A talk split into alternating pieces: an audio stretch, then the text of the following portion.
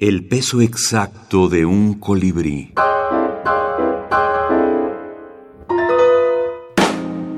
Minificciones eróticas. Apenas tenue. Ana Clavel.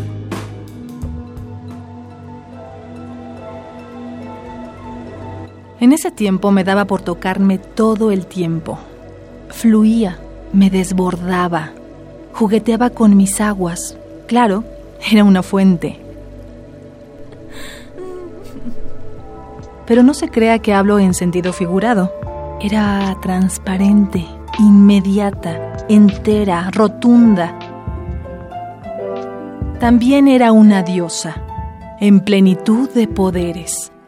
Decía viento y los céfiros mecían el aire. Decía belleza y las aguas me devolvían mi imagen.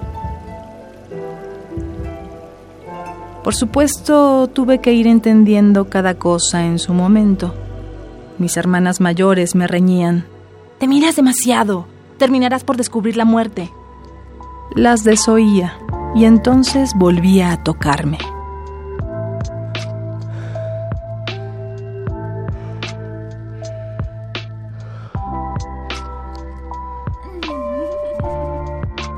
Me envolvía en mis pétalos, me gozaba sintiéndome. Aspiraba mis olores, respiraba, latía, bullía y vuelta a fluir. Yo era mi paraíso. Y dentro de la narrativa, pues yo creo que desde la adolescencia surgió en mí el gusto por la narrativa erótica, así como ha habido periodos donde me ha apasionado la narrativa policíaca, por ejemplo, o el realismo mágico en otra época. Bueno, este gusto por el erotismo literario, por este trabajo, lo que me fascina a mí del erotismo literario es el trabajo con el lenguaje.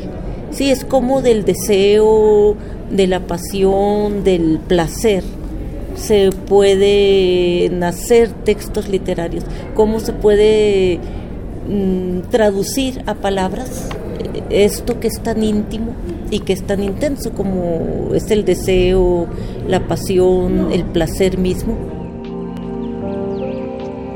Dina Grijalva, doctora en letras por la UNAM, interesada en el erotismo y la minificción.